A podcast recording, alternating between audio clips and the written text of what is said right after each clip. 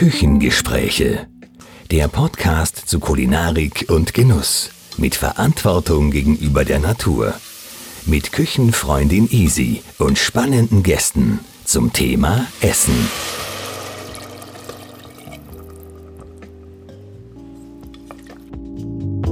Heute habe ich wieder einmal die Freude, mit einem Pionier zu sprechen, mit Charlie Schillinger. Er hat sich bereits 1998 der veganen Küche zugewandt. Charlie Schillinger ist ein Genussmensch und Fan der österreichischen Küche. Und so wurden die Schnitzelberge in Schillingers Traditionsgasthaus durch vegane Schnitzel und Koteletts ersetzt.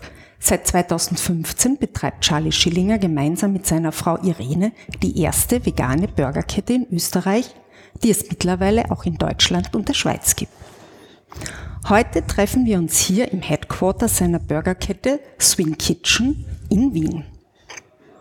Lieber Charlie, ich freue mich sehr, dass ich heute bei dir sein kann und dass wir über deine Beweggründe zur pflanzlichen Lebensweise sprechen können und auch, wie es zur Swing Kitchen gekommen ist, weil du ja doch ein einzigartiges neues äh, Fastfood-Konzept ins Leben gerufen hast. Und ja, über noch viele andere Dinge, aber da kommen wir später dazu. Ich freue mich auf jeden Fall. Die Freude ist ganz auf meiner Seite. Vielen Dank, dass du gekommen bist. Sehr schön. Die wichtigste Frage eigentlich in dem Zusammenhang, wenn sich jemand rein äh, pflanzlich ernährt, ist, äh, wie ist es überhaupt dazu gekommen? Was hat den Ausschlag gegeben? Was waren deine Beweggründe? Also rein pflanzlich war ein sukzessiver äh, Prozess, der begonnen hat, indem ich zu Hause schon immer protestiert habe, wenn der Vater eine Sau geschlachtet hat. Ein altes Wirtshaus, in dem wir leben. Und der Vater hat immer Hausschlachtungen gemacht und da war ich eigentlich immer schon stark dagegen und nie dabei und habe als Bub schon die eigenen Schweine nicht gegessen, aber die vom Fleischhocker schon. Okay. Also so hat sich das entwickelt. Und irgendwann äh, habe ich mal eine Schlachtung selber miterlebt. Mhm. Da war so von einem Biobauernverein aus, konnte man da zuschauen, wie ein Kalb abgeholt wird von einem Biobauernhof und dann sozusagen ganz human nur wenig Kilometer gefahren wurde und dort dann geschlachtet wurde. Und allem gesagt, ja, das war jetzt wirklich human und so kann man das durchaus machen. Und für mich war das der schlimmste Tag meines Lebens und ein echter Albtraum. Und ganz kurz danach ist dann auch noch mein Vater gestorben. Das ist alles zusammengekommen. Das war alles 1987.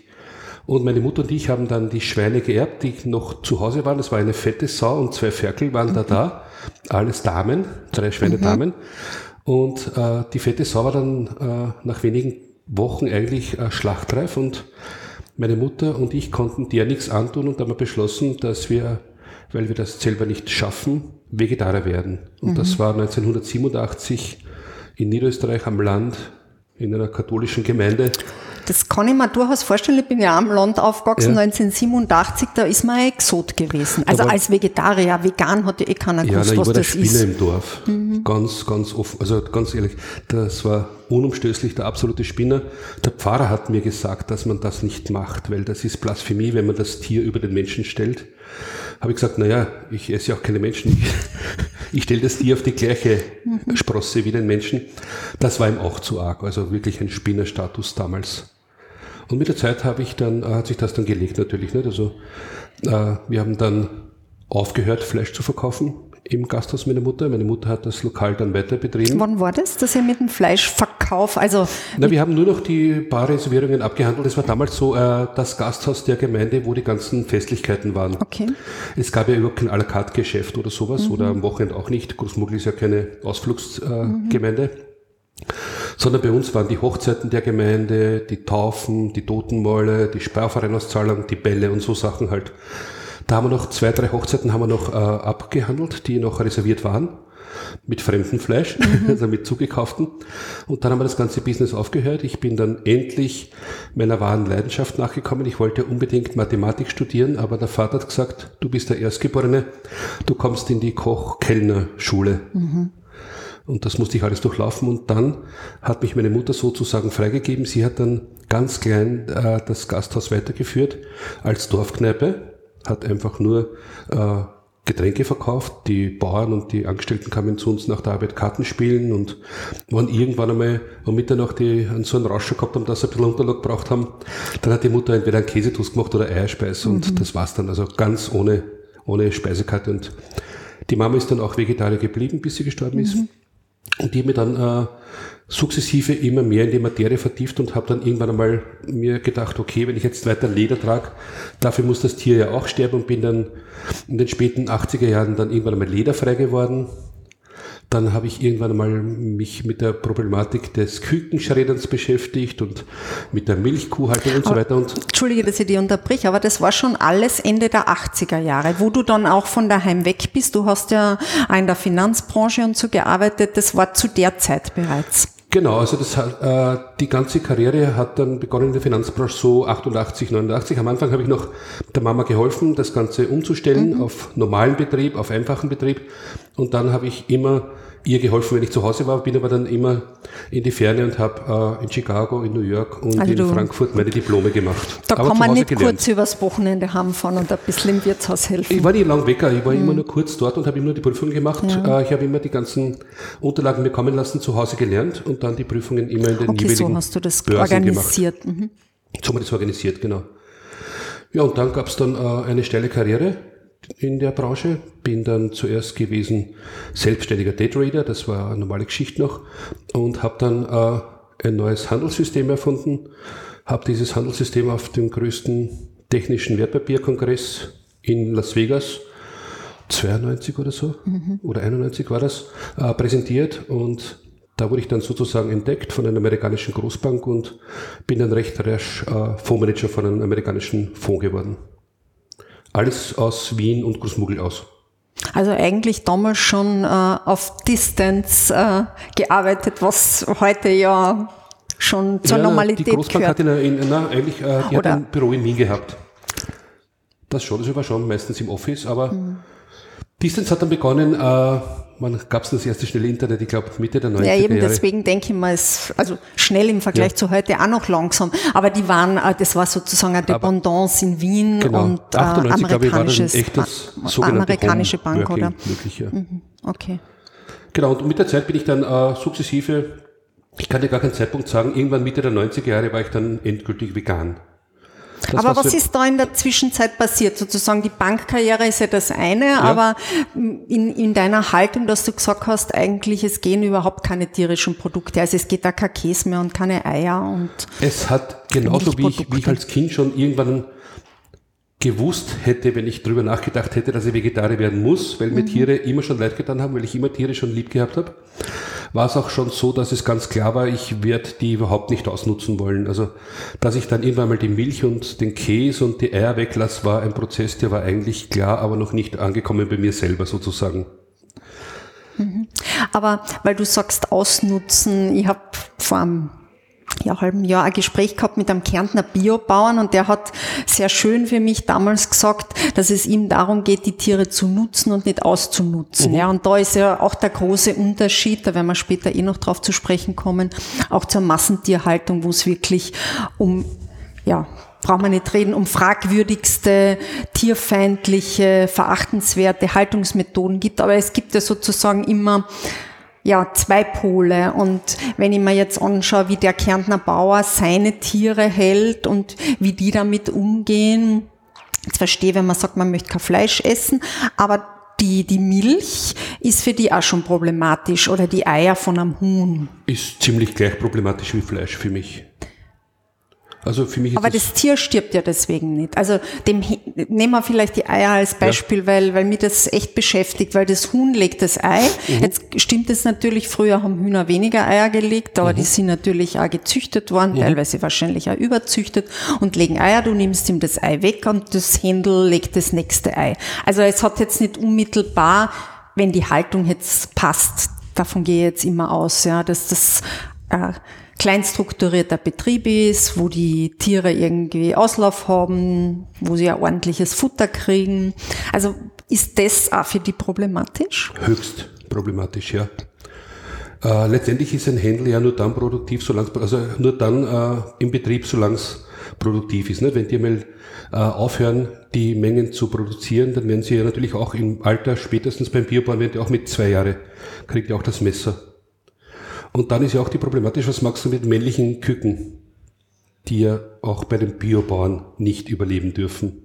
Ja, wobei da gibt's ja mittlerweile auch schon Ja. Initiativen, die sehr wohl sagen, also Küken schreddern und solche Sachen, das ist Ja, dann wirklich, vergasen das oder der Schlanks, das ist ja ganz wurscht, wie du es tust, nicht? ja, es ist alles ein bisschen Ja. Das fragwürdig. Nein, aber ich, ich, ich, um was mir eigentlich in meiner Fragestellung geht, ist, es gibt ja sozusagen das ganz Schlimme, ja, wo ich sage jetzt Ja. Tiertransporte Ja. und riesige Stallungen, wo wirklich, also wo jemand, der, sage ich jetzt, da brauche ich kein großes Herz haben, aber wenn ich ein normaler Mensch bin, muss ich sagen, das geht nicht. Ja, also da, da, da wird's einem ganz, ganz anders. Und dann gibt's aber auf der anderen Seite schon auch gerade in der kleinstrukturierten Landwirtschaft Bauern, die machen das sehr mit sehr viel Herz, die haben auch ein Herz für Tiere, also das darf man, glaube ich, denen auch nicht absprechen, aber die leben halt davon, auch Tiere zu nützen. Und in dieser, in diesem Spannungsfeld bewegen wir uns. Und das hat mich einfach nur interessiert, für dich macht's nicht den tatsächlichen Unterschied. Fast kaum spürbar. Also beides höchst abzulehnen für mich selber in meiner Wahrnehmung. Ich, wenn ich jetzt äh, mir überlegen, also ich werde, es war nie das Thema, ob ich Bio-Eier esse oder nicht. Es war das Thema Eier oder nicht Eier. Tiere ausnutzen oder Tiere nicht ausnutzen. Okay. Und die Haltungsbedingungen sind mir da ziemlich, äh, ziemlich egal gewesen, weil weil es nicht viel gescheiter ist. Die Prozesse sind die gleichen. Ich habe damals eh gesagt, ich habe damals gesehen, wie eben ein Biokalb erzeugt wird. Da steht äh, mit auf seiner Mutter auf der Weide und wird dann der Mutter weggenommen, die weint endlos dahin. Das Kind weint auch und dann wird's geschlachtet. Also ob es jetzt so die paar Wochen, die es leben durfte, in einen Stall eingesperrt ist oder nicht, das sind alles Kleinkinder, die wir essen. Ja, wir essen auch junge Schweine. Umgelegt auf Menschen sind die Schweine sechs Jahre alt, wenn sie dann beim Biobauern fertig sind. Ja. Insofern ist mir das relativ wurscht, das tut man einfach nicht in meiner Welt. Ja, ja, das verstehe ich. Aber was mich interessiert ist, wenn du das jetzt umlegst auf sozusagen die Gesellschaft, glaubst du, also meine, die Statistiken sind immer ein bisschen fragwürdig, ja, aber man sagt, es glaub, gibt neun Prozent Vegetarier und Veganer in Österreich und Ja. drei Prozent Veganer, Ja. wobei immer eine größere Gruppe, die sagt, sehr reduzierten Fleischkonsum Ja. und also sehr bewusst, ja. dazu würde ich mir jetzt erzählen, einfach schon zu schauen, woher kommt es, wie sind die Tiere aufgewachsen, etc., etc. Aber glaubst du, und das finde ich nämlich eine spannende Frage, wenn man jetzt auf die Gesellschaft schaut, und jetzt lasse ich den Klimawandel sogar mal außen vor, aber wie, wie sich das weiterentwickelt, dass das Potenzial hat, äh, dass das eine breitere Bewegung wird und was das auch für, für die Landwirtschaft bedeutet. Ja, du hast ja in Österreich sterben, glaube ich, jeden, also sterben, sterben tun's nicht, aber jeden Tag schließen drei äh, landwirtschaftliche Betriebe, soweit ich weiß, im Durchschnitt und also das wird in anderen europäischen Ländern wahrscheinlich ähnlich ausschauen. Und äh, die Frage ist, wo geht es hin? Also das ist ja auch deren Existenzgrundlage, Tiere zu züchten. Natürlich gibt's jetzt auch Getreidebauern und Weinbauern und natürlich viele andere auch, aber wenn wir jetzt beim Fleisch bleiben. Aber was ist sozusagen die, die Alternative? Was, wie könnte das ausschauen, wenn man das jetzt einfach so ein bisschen weiterspielt? Also so wie du sind ungefähr 20 Prozent der Bevölkerung. Ganz grob hast du vollkommen recht, es sind 10 Prozent, die kein Fleisch essen, 20, die sich darüber Gedanken machen. Zusätzlich also haben wir da einen Pool von 30 Prozent. Das ist ja auch die Zielgruppe unserer Restaurants. Also wir haben die Flexis, die Veggies und 70 Prozent erreichen wir unter gar keinen Umständen, egal was wir tun. Also mit Ethik und Moral kommst du nicht viel weiter als zu die 30 Prozent. Und du glaubst, die 30 Prozent, die sind fest, festgefahren? Ja, denke ich schon, aber was uns so hoffnungsfroh stimmt, äh, seit wenigen Jahren ist, dass es so wahnsinnig viel sich tut bei der Produktentwicklung von veganen Alternativen. Und das ist der absolute Gamechanger. So sehen wir das. Wir haben das letztens erst wieder ganz lang durchdiskutiert mit Experten aus Deutschland. Wenn du zum Beispiel in eine Swing Kitchen gehst, dann kannst du bei uns bereits Nuggets kaufen, von denen du gar nicht mitkriegen würdest, dass sie nicht vegan sind. So authentisch sind die. Und es gibt, also ich kenne den Markt sehr gut, es gibt Kaviar, es gibt Thunfisch, es gibt äh, Speck, werden wir demnächst an den Mann bringen.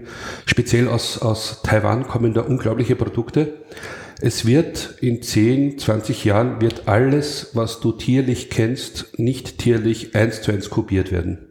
Aber da habe ich gleich zwei Fragen dazu. Das eine ist, das interessiert mich nämlich immer, äh, die Sachen sind ja teilweise highly processed, also hochindustrialisiert, mhm. ja.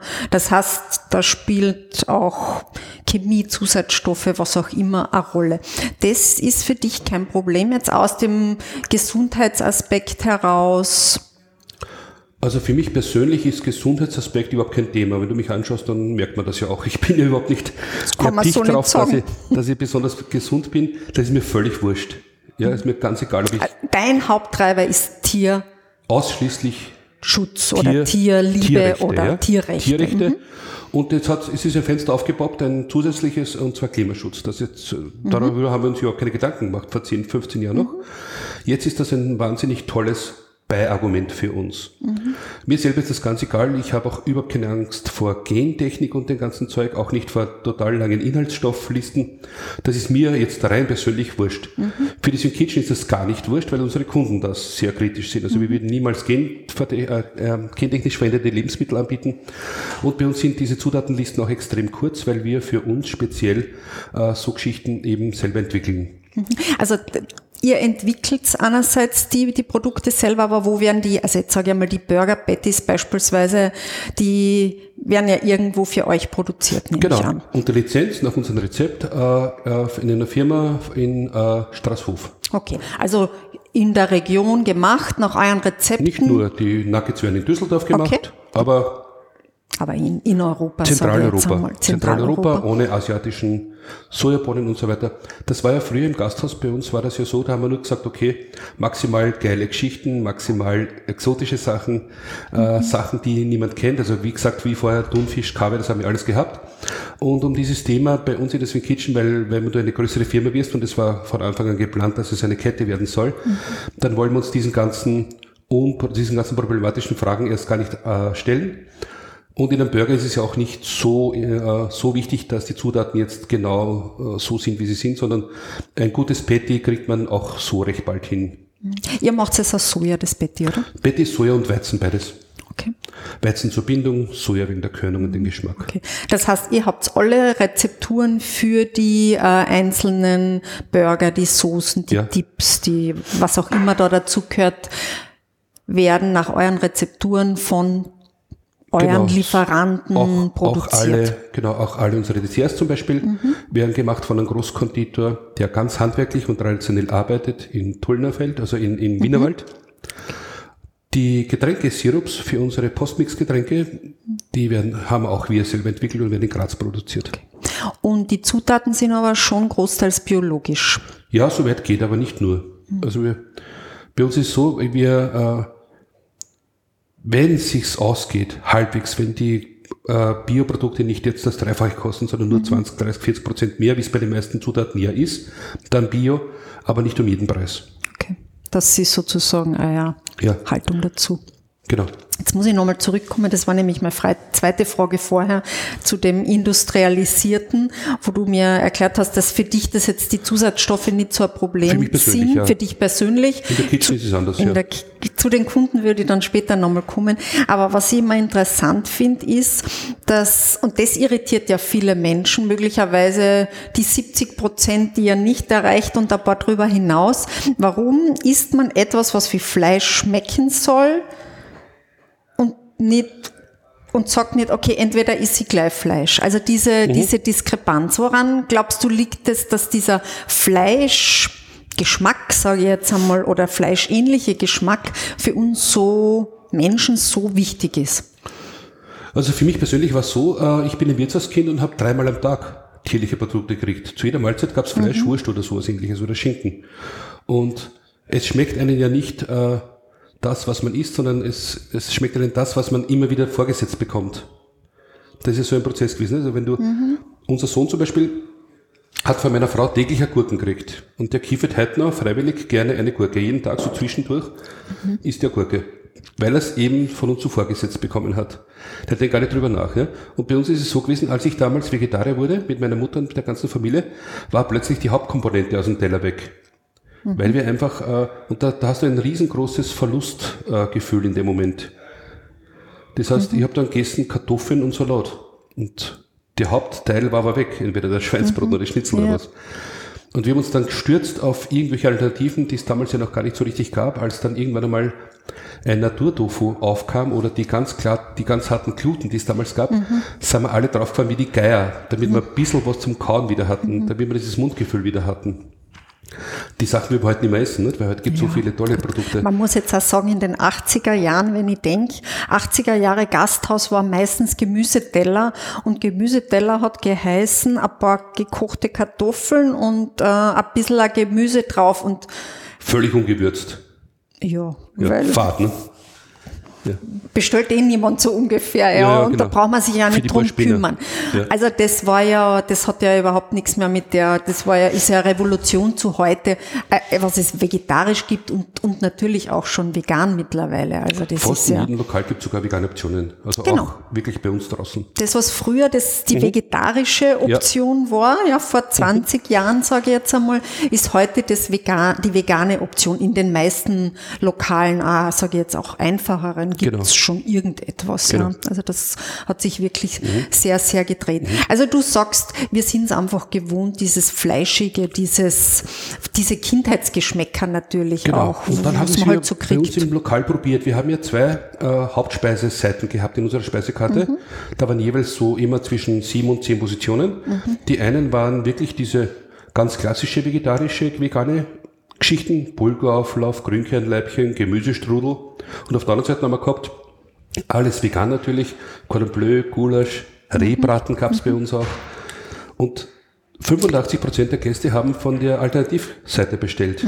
Und das Gemüse ist uns regelmäßig weil einfach sozusagen diese vegane Alternative des Gerichtes, das ich kenne, bei den Leuten besser ankommen viel besser, ja, viel spannender. Und es ist auch so, es muss ja keiner in ein Wirtshaus gehen, um irgendwie ein Gemüse zu essen. Das kann er eh zu Hause auch nicht.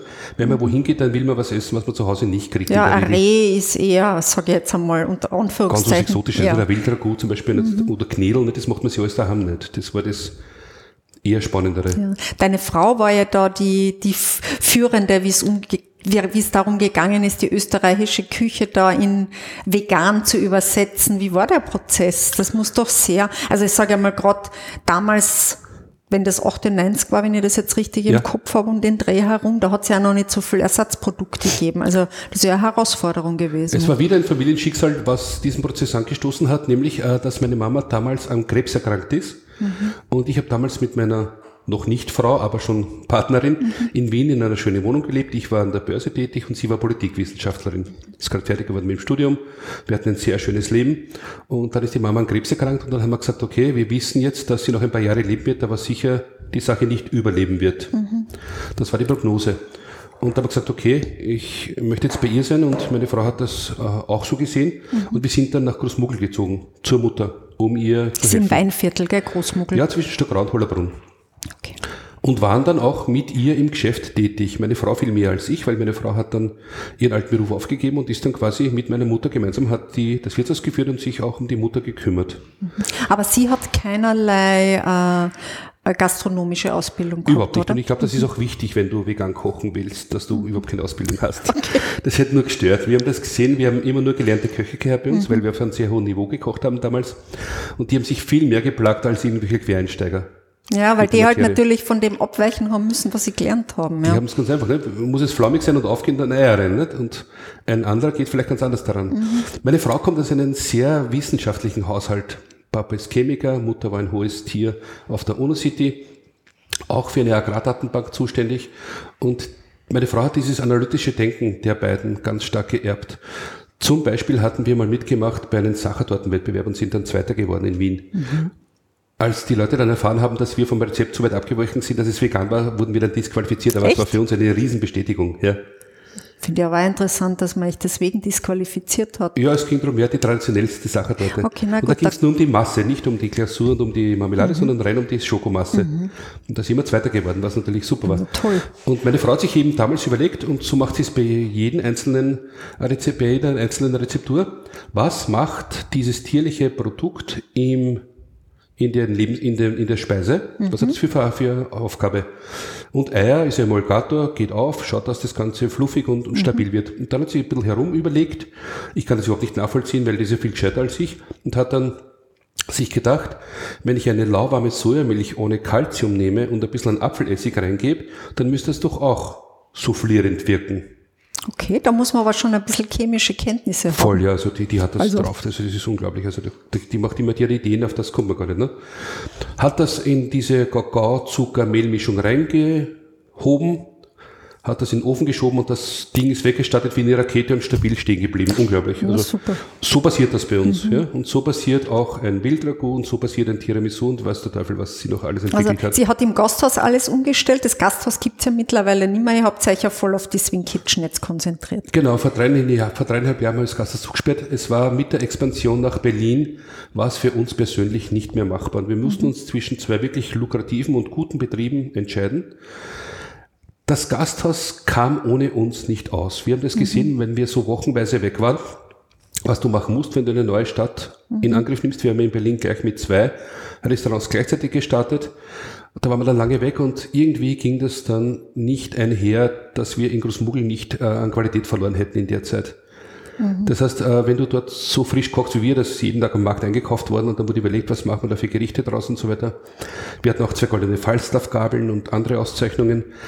Dann ist das ohne persönlichen Einsatz nicht machbar. Und da war dann die Frage, okay, also ich könnte mich jetzt ins Gasthaus stellen, meine Frau macht die Expansion weiter, aber sicher in einem viel eingeschränkteren Ausmaß, als wir es jetzt machen können.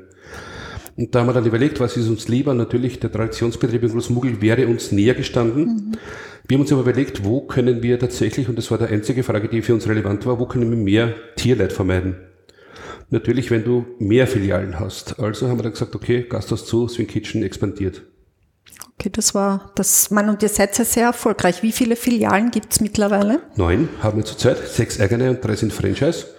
Äh, jetzt sind wir gerade dabei in Innsbruck, haben wir schon angemietet und sind gerade dabei zu prüfen, ob wir dort äh, lüftungstechnisch und diese ganzen Due Diligences äh, machen wir gerade und haben aber vor, dass wir in Zukunft noch viel schneller wachsen und viel rasanter in Deutschland speziell wachsen. Was muss ich können, damit ich Franchise-Partner bei euch werden kann?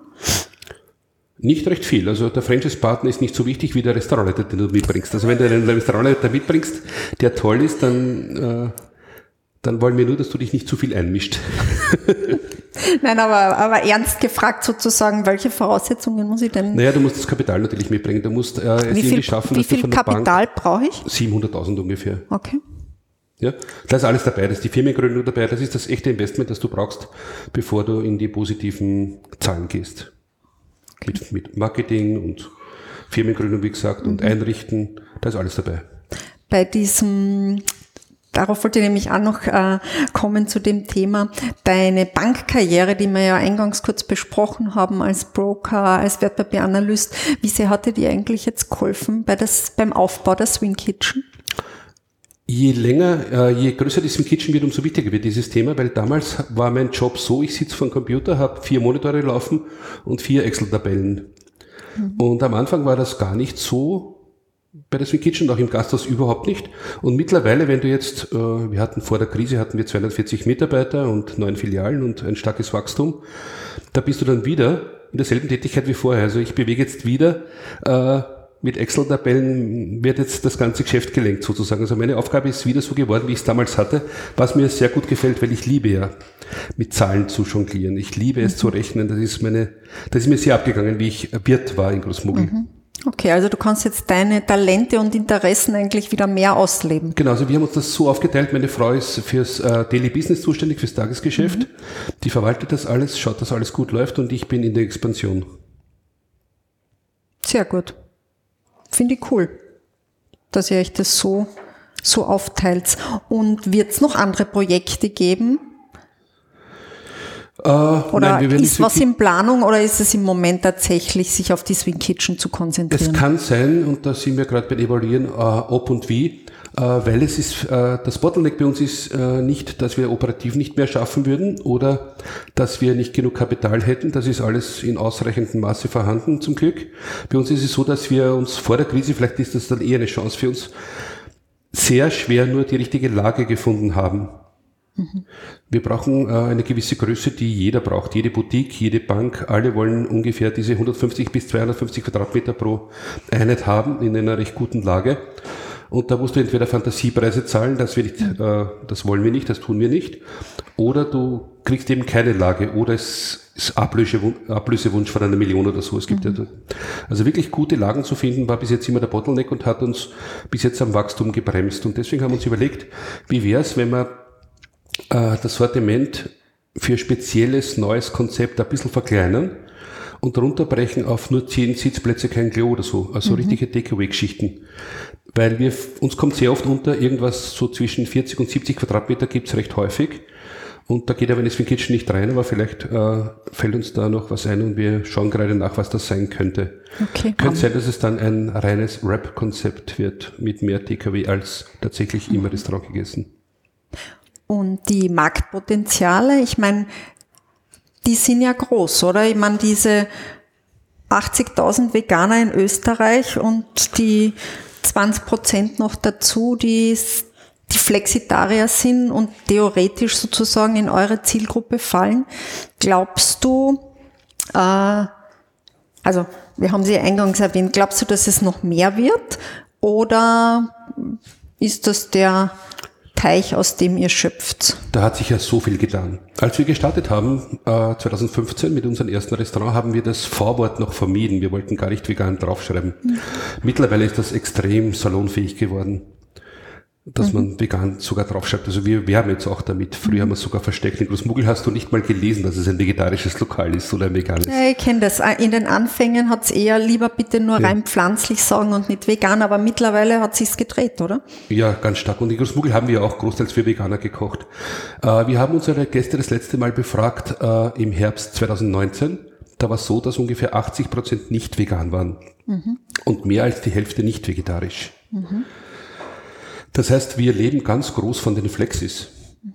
Und die werden immer mehr und die verändern sich auch. Also war es am Anfang so, dass wir vorrangig junge weibliche Gäste gehabt haben. Es mhm. war phasenweise wirklich so. Und auch bei den Mitarbeitern. Ich bin oft der einzige Hand da drin gewesen. Ne? Da waren nur mhm. Frauen um mich. Mhm. Als Gäste und auch als Mitarbeiterinnen. Und mittlerweile ist es so, dass, dass äh, dieses Thema so salonfähig geworden ist, dass wir immer mehr auch ältere Büromenschen haben und auch die Männer. Mhm. Also wenn man jetzt, wenn man jetzt in, in unser Lokal reingeht, dann hat das so eine Bevölkerungs-, also eine Publikumsschicht ähnlich wie Vapiano mittlerweile. Mhm. Also diese.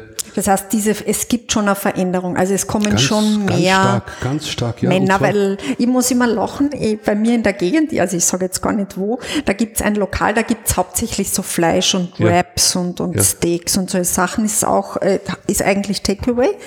Und Mittag, um die Mittagszeit stehen da nur Männer an. Mhm. Das ist ganz interessant, ja. Und wenn es halt mehr Salate, Gemüse lastig oder eben auch in die Richtung vegan geht, dann ist, sind schon mehr Frauen. Aber ich, es ist interessant, wenn das ein bisschen aufbricht. Ja, wenn du schaust, äh, wenn du dir anschaust, die ganzen Fastfood-Konzepte, die es gibt, da gab es ja früher nur die amerikanischen großen Ketten, die sind extrem maskulin und extrem stark von Männern besucht. Also bei McDonald's, glaube ich, gibt es kaum eine Frau, die alleine drin sitzt. Und dieses, äh, dass sich äh, eine Bürofrau zu Mittag allein in ein Lokal äh, setzt, dieses, diese Bande hat Vapiano gebrochen. Mhm. Das waren die ersten, wo auch wirklich ein Stellrestaurant, wo sich Frauen allein reingetraut haben. Das war ein Riesenhype und den haben hauptsächlich die alleine hingehenden Frauen ausgelöst, haben wir festgestellt. Wir kennen auch den Vapiano-Chef aus Österreich. Und das war recht spannend für uns zu sehen. Und, und, und bei uns ist es auch so. Mhm. Also du kannst bei uns völlig ungeniert als Frau reingehen und dich allein auf den Tisch setzen und das ist normal. Mhm. Das würden die nie tun. Und wir holen die ab, die sich jetzt einfach in der Mittagspause immer sehr unglücklich einen fertigen Salat aus dem Supermarkt geholt haben. Die okay. hat der Vapian das erste Mal abgeholt und wir sind das zweite Lokal, die das tun. Und da gibt es jetzt noch Dean und David, der jetzt gerade nach Österreich mhm. drängt. Äh, aber es gibt ganz wenig Konzepte. Fast alle sind maskulin und werden von Männern besucht. Und wie ihr am Anfang die Swing Kitchen gegründet habt, warum eigentlich Burger? Weil Burger ist ja tatsächlich eher männlich jetzt von, mhm. vom ersten Hinschauen, ja. Die ursprüngliche Idee war, wir machen ein zweites Gasthaus wie in Großmuggel. Ja. Und untriebig wie wir waren, wir waren ja sehr gute Geschäftsleute damals, auch an der Börse und so weiter, waren es das ein bisschen zu wenig, weil wir haben genau gewusst, äh, okay, ein zweites noch in Großmuggeln, dann, dann war's das, weil dann kann sich meine Frau eins kümmern und ich eins in Wien und viel mehr können wir nicht machen. Also muss es irgendwie schneller, mhm. also es muss ein anderes Konzept sein. Schneller Restaurant, Quick Service, Fast Food, was auch immer. Und da haben wir uns dann umgeschaut und gesagt, okay, wenn es jetzt eine Pizza sein sollte, zum Beispiel, was auch so ein schnelles Konzept sein kann, naja, da, ist, da, da werden wir nicht so einen großen Erfolg haben, da ist es nicht so derartig dramatisch, wenn du da jetzt was Veganes machst. Mhm. Tatsächlich war es aber so, dass wir auch schon in Großmuggel äh, für die lokale Jugend immer am Samstagabend und so weiter Burger gemacht haben und die wurden so gelobt. Und da haben wir uns gedacht, Burger ist wahrscheinlich ein Trend, der viel länger anhält, als viele glauben. Mhm.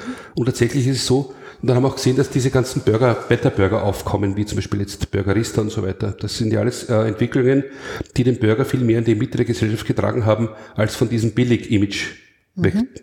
Und haben wir gesagt, das ist doch eine Schiene, die uns gut gefällt und haben dann gesagt, okay, da können wir auch äh, mit nicht-asiatischen Lebensmitteln recht gute Produkte entwickeln.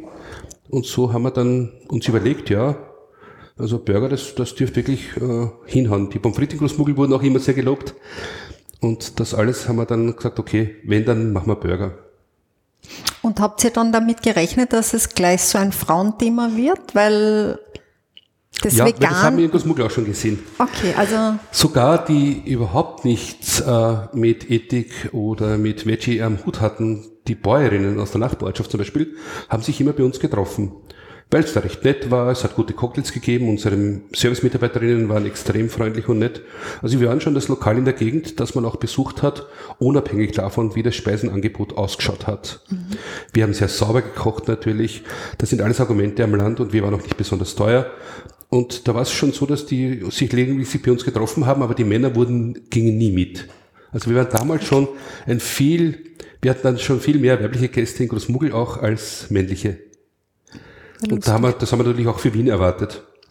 Also es gibt im Veganismus, speziell wenn man sich so ernährt, gibt es vier ganz große Gefälle. Es gibt mehr Frauen als Männer, mehr jüngere Menschen als ältere Menschen, mehr urbane als ländliche Bevölkerung und da gibt es noch ein bisschen ein Bildungsgefälle. Mhm. Das heißt, in einer Matura-Klasse im siebten Bezirk hast du wahrscheinlich 30 Prozent Veggies und bei unseren Weinbauern draußen in der Kölnergassen null, ne? Ja, gut, es ist vielleicht, kommt dann natürlich auch noch dazu, es ist halt irgendwie fremd und es ist halt, das kennt man nicht und das ist wahrscheinlich für viele auch ein, ein Grund, das nicht auszuprobieren, ja.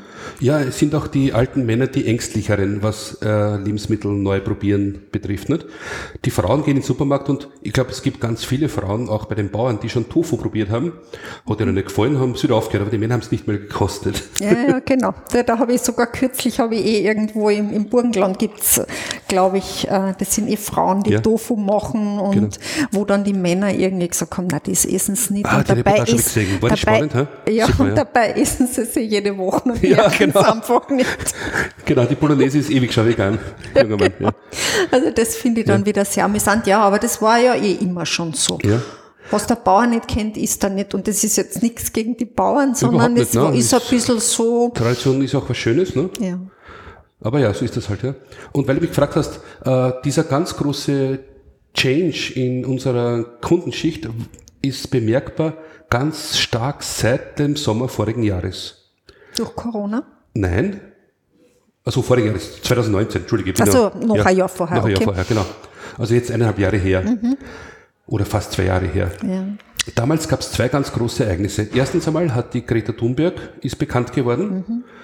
Und ganz viele, meine Tochter war auch immer bei Fridays for Futures, mhm. Mädchen sind nach Hause gekommen und gesagt, du Papa, einmal in der Woche gehst, gehst aber schon vegan essen und nicht wieder zum Burger. Mhm. Und die haben das beherzigt und sind dann zu uns gekommen. Mhm. Das waren die auffällig, auffällig äh, vielen Männer, die plötzlich also da waren. Also die Klimaschutzbewegung, ja. die macht da was. Genau, die macht da urviel, ja, die hat da echt was gebracht.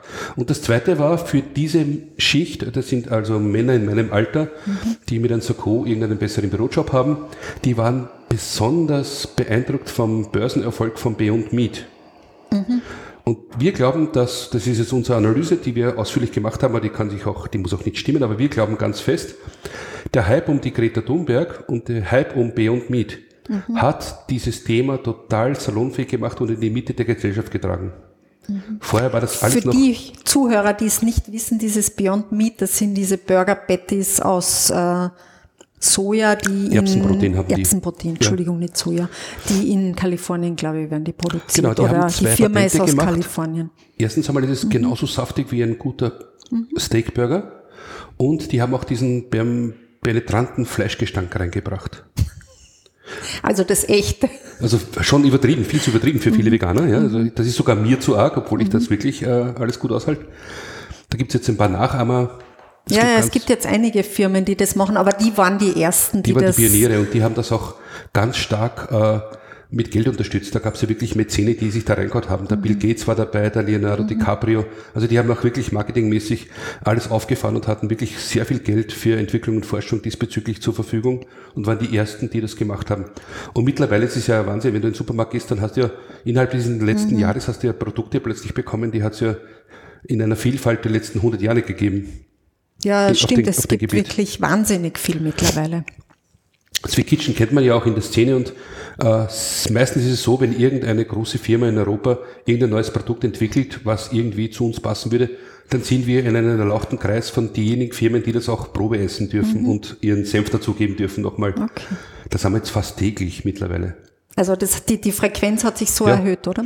Aber Charlie, sag einmal, wenn du jetzt, nein, wir müssen jetzt keine Wertung machen, aber für die Leute, die sich dafür interessieren, wo sagst du, was sind eigentlich wirklich tolle Pro Ersatzprodukte? Es geht mir jetzt gar nicht um Marken, aber Mhm. wo du sagst, das sind eigentlich Dinge, mit denen kann man wirklich in der Küche einiges erreichen. Auch vielleicht für jemanden, der, der sich einmal mit dem beschäftigen will, der bis jetzt vegetarisch lebt, hin und wieder vegan isst, aber sich noch nicht so auskennt und sich vielleicht auch nicht so drüber traut äh, über das Thema. Hast du da ein paar Tipps? Ja, also nach wie vor ist das meiste am Markt das Schmoren. Ja, das Ja, war immer schon so. schon. Das war immer schon so, du musst wirklich äh, schauen. Äh, aber ein gutes Sojagranulat, und du hast das eben erwähnt, nicht, was Mhm. die Bäuerinnen ihren Männern schon längst untergejubelt haben in irgendeiner Verschierbasis oder so, Mhm. das ist natürlich eine tolle Sache. Das ist die Basis für alles. Also das ist schon super. Dann gibt's so Soja-Oberse, so Cuisines, nicht? Mhm. Äh, so Obers-Soßen, jetzt mittlerweile auch von einem großen österreichischen Hersteller. Damit kann man wahnsinnig toll verfeinern. Es ist wie ein Ersatz für Schlagobers oder Ja, Ersatz für Schlagwurst gibt's wahnsinnig tolle Produkte mittlerweile. Dann gibt's äh, auch Fleischersatzprodukte. Da ist man beim sogenannten Hühnerfleisch schon recht weit, beim Rind ein bisschen hinterher. Und beim Fisch gibt's wirklich nur Klumper zurzeit. Okay. Da sind wir noch sehr weit. Ich kenne ein paar Produkte aus Taiwan, aber in Österreich gibt's dabei noch nichts Gescheites. So, was haben wir noch? Eiersatz äh, können wir jetzt, weil wir wissen, wie es geht, mit normalen Lebensmitteln noch besser ersetzen als mit diesen Eiersatzprodukten. Aber in Amerika gibt es da auch ein, eine Sache, die ist auch schon toll. Das ist so wie Flüssigei, damit kannst du Eierspeis machen. Wirklich toll. Und was nehmt ihr? Äh, meistens irgendwas mit Seidentofu verrührtes. Okay. Ganz ein, ein, ein ganz einen wachen Tofu vom Noschmarkt. Das ist zum Beispiel auch die Basis für unser Tiramisu. Diese Ja, der ist ja der Seidentofu, der ist ja wie ein Topfen fast von der Konsistenz, oder? noch viel weicher eigentlich. Weich, weicher, ja. Also ein, ein bisschen steiferer Joghurt im Prinzip, wenn man reinsticht. So weich ist der. Genau. So, was haben wir sonst noch? Ja, natürlich, äh, was sich wirklich viel getan hat, ist auch, es gibt auch schon Barista-fähige Milch, die sich gut schäumen lässt. Sojamilch ist natürlich ein Riesenthema. Aber du bist mehr auf Soja als jetzt auf Mandel oder Hafermilch. Da gibt's ja viele Ersatzprodukte Ist mir mittlerweile. wurscht, ist alles gut. Ja, aber ich selber habe am liebsten Soja. Aber ihr schaut schon, wenn ihr Ersatzprodukte nehmt, dass die aus der Region sind, also auch im Sinne der Nachhaltigkeit oder Unbedingt, ja, ja. schon, gell? Ja. ja. Wir sind auch sehr regional, nicht? Das Lustige ist ja, dass man jetzt, äh, das, eine Sache, die mich so ärgert ist, wenn wir jetzt äh, unsere Sojaprodukte, die Nuggets zum Beispiel, oder auch, die, sagen wir unser Burger Patty, dann kaufen wir Soja in Österreich ein. Äh, nicht immer möglich. Dann greifen wir auf Soja von Südbayern und äh, Norditalien zurück. Weil Sojabohnen werden oft von einem sehr großen österreichischen Sojamilchproduzenten komplett aufgekauft. Dessen Namen wir jetzt nicht nennen dürfen.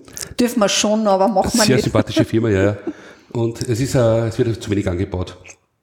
Und dann gibt es schon Diskussionen, ne? es ist dann schon 300, 400 Kilometer und so weiter.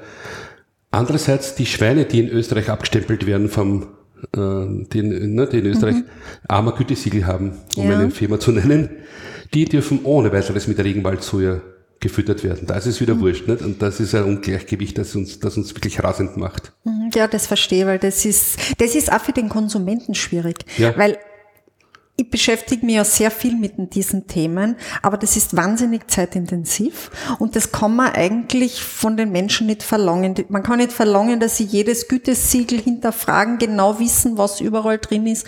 Es gibt einen Irrgarten an Gütesiegeln, man, wo es teilweise ja mittlerweile in die Greenwashing-Richtung geht, jetzt nicht nur bei Lebensmitteln, sondern auch bei anderen Themen. Also ich glaube, da wäre es auch wichtig, dass man da ein bisschen eine Regulierung hat, also was da überhaupt dahinter steckt, dass ich mir als Konsument darauf verlassen kann. Ne? Naja, als gelernter Pensianer bin ich natürlich gegen Regulierungen. Nicht? Ist klar, aber ich war in einer ja. Bank gearbeitet, ich verstehe das, aber... Nein, also das braucht es, glaube ich, gar nicht so. Äh, Mehr Ehrlichkeit wird da reichen, aber... Insofern glaube ich wieder an die Gesetze des Marktes. Insofern, wenn ich das kurz ausholen darf. Natürlich. Nämlich, es ist so, äh, da wollte ich vorher noch anschließen, äh, warum wird trotzdem die ganze Sache gut ausgehen, obwohl du mit Ethik und Moral nur 30 Prozent der Bevölkerung ja. erwischt? Nämlich, über den Preis wird es dann gehen. Ja? Zurzeit sind diese ganzen Produkte, die wirklich, und je authentischer, desto teurer. Ne? Ein Beyond Meat Patty kostet 2 mhm. Euro. Also überhaupt nicht vergleichbar mit dem, was der McDonald's jetzt einkauft mhm. für seine Rindfleisch-Patties. Das ist aber alles äh, irgendwie noch ein Wettbewerb, der gar nicht stattfindet. In dem Sinn, dass erstens einmal das ganze Fleischliche unglaublich stark subventioniert wird von der EU. Und das ist ja auch gerade im Banken, weil ganz viele sagen erst, 50 Prozent der EU-Förderungen gehen in die tierhaltende Landwirtschaft, wo vielleicht zwei Prozent der Bevölkerung eine Wertschöpfung hat. Das äh, lassen wir uns nicht länger gefallen. Und außerdem wird es da auch äh, dann in Zukunft mit diesen ganzen Corona-Maßnahmen, die da zurückgezahlt werden müssen und so weiter, wird es da auch Verschiebungen geben, dass diese Fördertöpfe nicht mehr so einseitig angeschlagen werden. Und vor allem auch eher noch Quantität als noch Qualität ausgeschüttet Richtig, werden. Das ja. kommt ja dann auch noch dazu. Das heißt, wenn da jetzt einmal ein fairer Marktpreis da wäre, würde mal der Fleischpreis schon ganz anders ausschauen. Und zum anderen ist es so, dass die veganen Produkte ja immer noch verglichen zu Fleischprodukten in ganz erbärmlichen äh, Stückzahlen erstellt werden und meistens auch noch von kleineren Firmen, die wirklich eine sehr aufwendige Anlage haben. Mhm. Letztendlich, wenn man das Ganze jetzt durchspielt, die nächsten zehn Jahre, es wird immer mehr, immer mehr, immer mehr. Es werden natürlich von diesen unglaublich vielen Firmen wird die meisten aufstellen, aber irgendwie wird dann Nestle, Unilever oder wer auch immer die tollsten Produkte an den Markt bringen und die dann viel billiger erzeugen können als Fleisch. Weil wenn du dir anschaust, letztendlich geht es ja dann nur um den Ressourcenverbrauch, der mhm. den Preis bestimmt. Und jetzt ist es so, dass du, wenn du jetzt ein Rindviech fütterst, dann fütterst du 30 Kilo, 25 Kilo, je nachdem wie du es rechnest, Futtermittel rein, um am Ende des Tages noch ein Jahr oder was ein Kilo Fleisch zu mhm. ergattern. Uh, unser Sojahändel zum Beispiel, Dafür braucht man 2,3 Kilogramm Sojabohnen, um ein Kilo Fleisch zu ernten. Ja? Das heißt, wir haben da eine Ersparnis von 90 Prozent. Letztendlich ist es dann so, dass du über die Ressourcen, die du reinsteckst, den Preis definierst und dann dann erwischen wir auch die 70 Prozent, denen Viecher völlig wurscht sind. Aber du meinst, der Markt wird das regulieren? Hundertprozentig. Das ist kein, weil das wäre meine nächste Frage gewesen, welche Regulierungen braucht es denn? Nämlich auch was, was jetzt sozusagen das Tierwohl betrifft. ja, natürlich sind ja bei Ungleich Ungleichheiten da, die reguliert gehörten, wenn man so will. Zum Beispiel Rum und äh, Sojamilch 20 Prozent und Kuhmilch 10 Prozent. Das ist eine Ungerechtheit, ja? eine Ungleichmäßigkeit im, im Markt. Mhm. Die sehen wir nicht ein. Das ist natürlich völlig, völliger Blödsinn, ja. Aber letztendlich ist es so, dass tatsächlich dann, wenn alle marktentscheidenden Parameter fair sind mhm. und nicht vom Staat gelenkt sind, also eher, dass, wenn die Regulatorien draußen sind und nicht das Fleisch so stark subventioniert mhm. wird, dann werden die veganen Produkte aufgrund der immer wachsenden Stückzahlen und der Bereinigung des Marktes viel billiger sein als das Fleisch. Und dann ist es so, dann steht ja auch die unethische Hausfrau im Supermarkt und hat dann liegen ein Sojaschnitzel und ein Schweinsschnitzel. Mhm. Beides Fertiggerichte und das eine ist viel billiger, ethisch unbedenklich, cholesterinfrei und schmeckt aber ganz genauso wie das andere. Und dann schauen wir mal, was sie dann kauft. Ne? Ja, wenn es über den Preis geht, also ich glaube, der Preis ist ja leider immer noch äh, das Ausschlaggebende. Also auch wenn ihr jetzt sage ich Qualitätsfleisch, Biofleisch vergleiche mit jetzt ähm, aus der Massentierhaltung. Die Leute sagen zwar, sie schauen drauf, aber sie nehmen dann doch immer wieder das Billigere. Sie schauen drauf, also sägen es ist teuer und dann.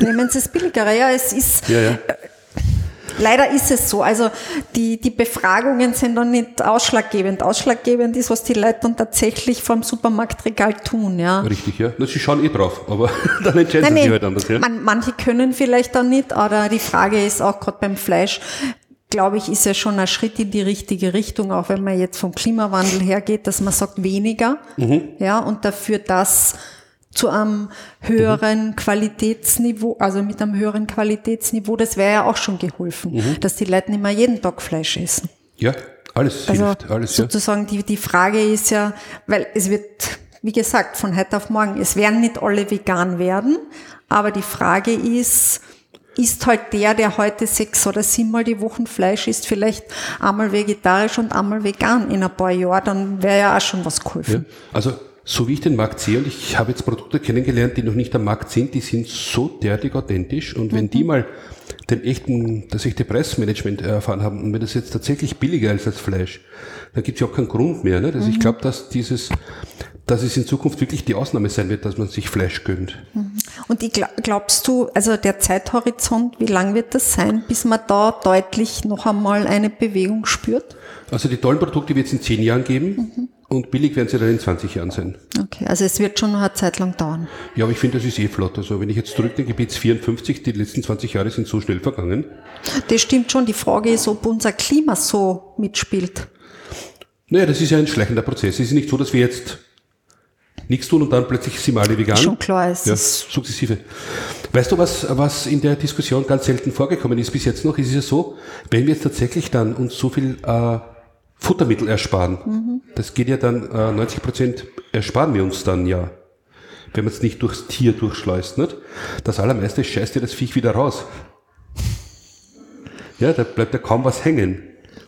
Nicht? Das allerwenigste wieder wirklich in, in Eiweiß umgewandelt. Ja, stimmt Das schon. meiste geht wieder raus und das ist ja einer der ganz großen Klimakiller, wie wir wissen, nicht? Die meisten tierhaltende Landwirtschaft. Und wenn man dann 90 Prozent weniger Futtermittel bräuchte, ganz mhm. utopisch, wenn jetzt alle, alles vegan ja. umsteigt, dann braucht man auch 90 Prozent weniger Fläche. Das heißt, das Abholzen des Regenwalds zahlt sich überhaupt nicht mehr aus. Ganz im Gegenteil.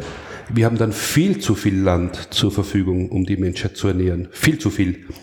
Und was gibt's Besseres, als auf dem Land es ungenutzt liegen zu lassen und dann entstehen wieder Wälder? Das heißt, der ganz große Effekt, ich habe letztens mit einem Professor auf der BOKO drüber geredet, der sieht das genauso, der wird demnächst ein Buch auch drüber schreiben, mhm. hat er gesagt. Der wahnsinnig spannende Effekt ist, was ist, wenn dann jetzt tatsächlich auf, weiß ich nicht, 20 Prozent der jetzigen Felder, die unbenutzt liegen, wenn sich da dann wieder Wald bildet. Mhm. Was glaubst du, was diese ganzen Bäume dann, die Milliarden Bäume dann für CO2 binden? Das heißt, da ist nicht nur eine Einschränkung des Klimawandels da, sondern es ist sogar eine aktive Abkühlung vorhanden.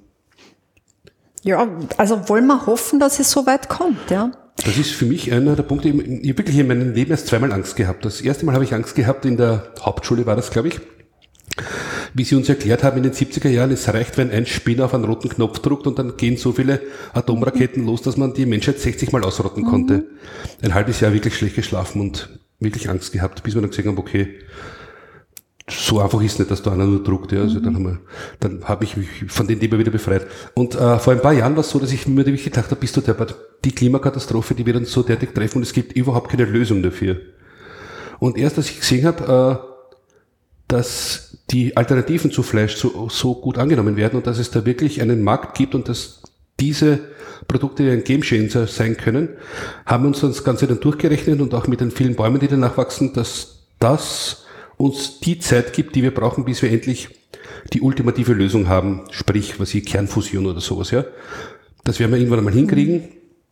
Das wird aber noch, weiß ich nicht, 100 Jahre dauern. Und in der Zeit können wir damit uns drüber retten, sozusagen. Ja, schauen wir mal. Man, es, es ist ja nicht nur die Ernährung, die das Klima beeinflusst. Es gibt ja. ja noch, gibt's ja noch viele andere Faktoren, aber ein großer Teil ist es sicher, ja. Ja, das Komische ist, wenn zum Beispiel, ich habe jetzt eine Studie gelesen, weiß nicht, ob das stimmt, aber dass zum Beispiel Elektroauto fahren ist um 6,5 Prozent besser als Diesel fahren.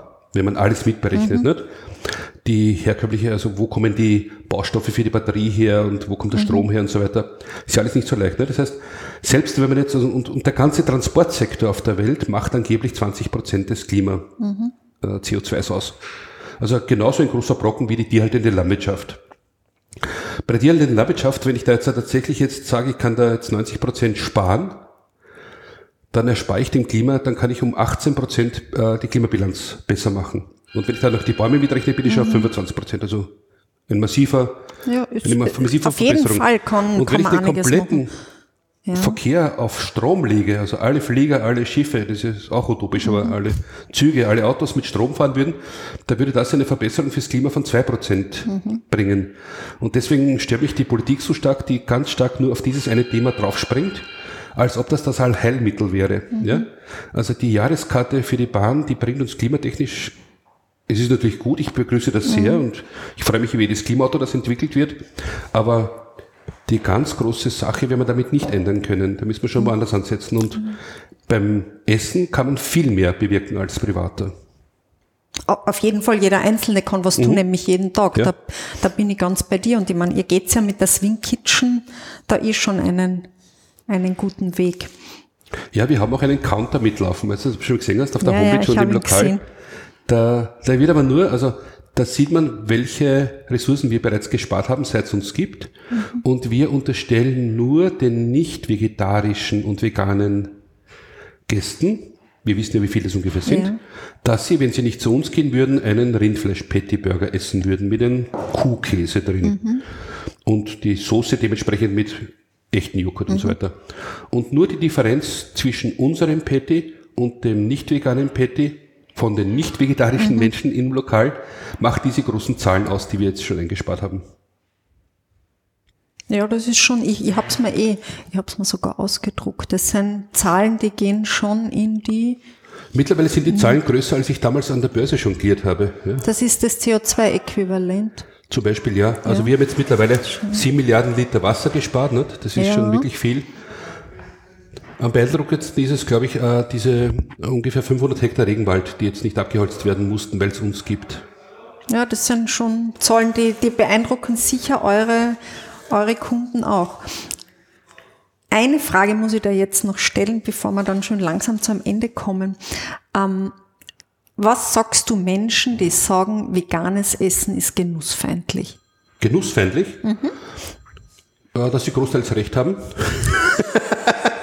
Außer man weiß genau, was man isst, dann ist es super.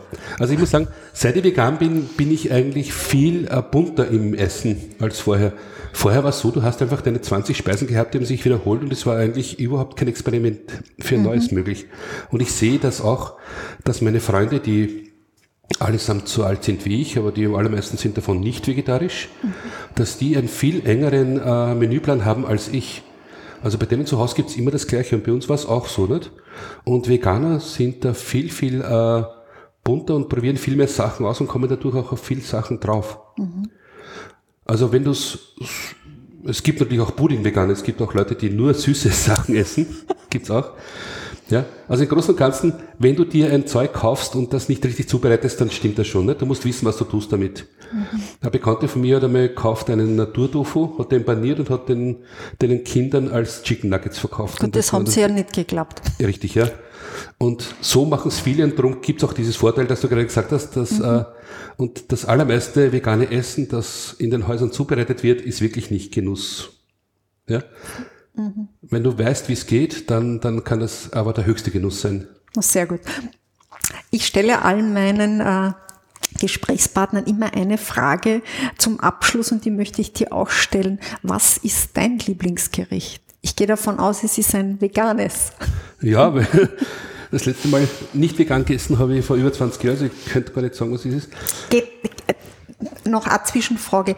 Nie Lust auf ein Stück Käse. Doch, volle Kanne. Hat überhaupt nicht aufgehört, die Lust. Ich kriege jetzt noch einen Heißhunger, wenn wir einen Grühändelstand vorbeigehe, einen Würstelstand vorbeigehe. Meine Lieblingsessen war damals alles mit Gorgonzola-Sauce zu ertränken. Geht mir jeden Tag äh, teilweise ab, wenn ich vorbeigehe. Okay. Ich kann mir das aber alles wieder zu Hause zubereiten oder zumindest von einer lieben Frau zubereiten lassen. Die hat das alles im Griff. Aber ja, Heißhunger ist volle Kanne da, wenn ich das sehe. Gut. Was ich am liebsten esse, äh, Gulasch. Gulasch mit Knödel. Und wie macht das deine Frau? Die hat da, die macht Gluten selber. Mhm. Wascht die aus, macht sie sehr. Und dann eben diese typische Zwiebelsauce mit Paprika und so weiter und die Knödel halt ohne Ei. Das ist wirklich, das ist das Beste. Danach in die Swing Kitchen auf ein Tiramisu. Das klingt ja schon einmal sehr Ja. gut. Aber wir essen fast jeden Tag Swing Kitchen Produkte. Es wird uns überhaupt nicht fad. Na gut, ihr habt ja auch ein, eine Bandbreite und deine Frau scheint ja wirklich eine, ein, ja, einen Fundus zu haben an Rezepten und Also wir ein Gespür dafür, auch damit umzugehen mit Wir diesen haben so Ersatzprodukten. viel in der Pipeline. Ja, wir werden zum Beispiel, wir haben in einem halben Jahr, wir haben einen Speck launchen, der ist jetzt noch in der Entwicklungsphase, wo man sich dann so ein Bacon in jedes Okay. Produkt rein kaufen kann. Der wird, glaube ich, ganz gut einfahren, weil der ist wirklich sensationell. Sehr gut. Da bin ich ja schon einmal gespannt. Ich sage herzlichen Dank, Charlie, für das interessante Gespräch und ja, bis bald in der Swing Kitchen. Freue mich schon. Adieu. Das war das Küchengespräch für heute und nicht vergessen, genieße das Leben und lebe den Genuss. Deine Küchenfreundin Easy.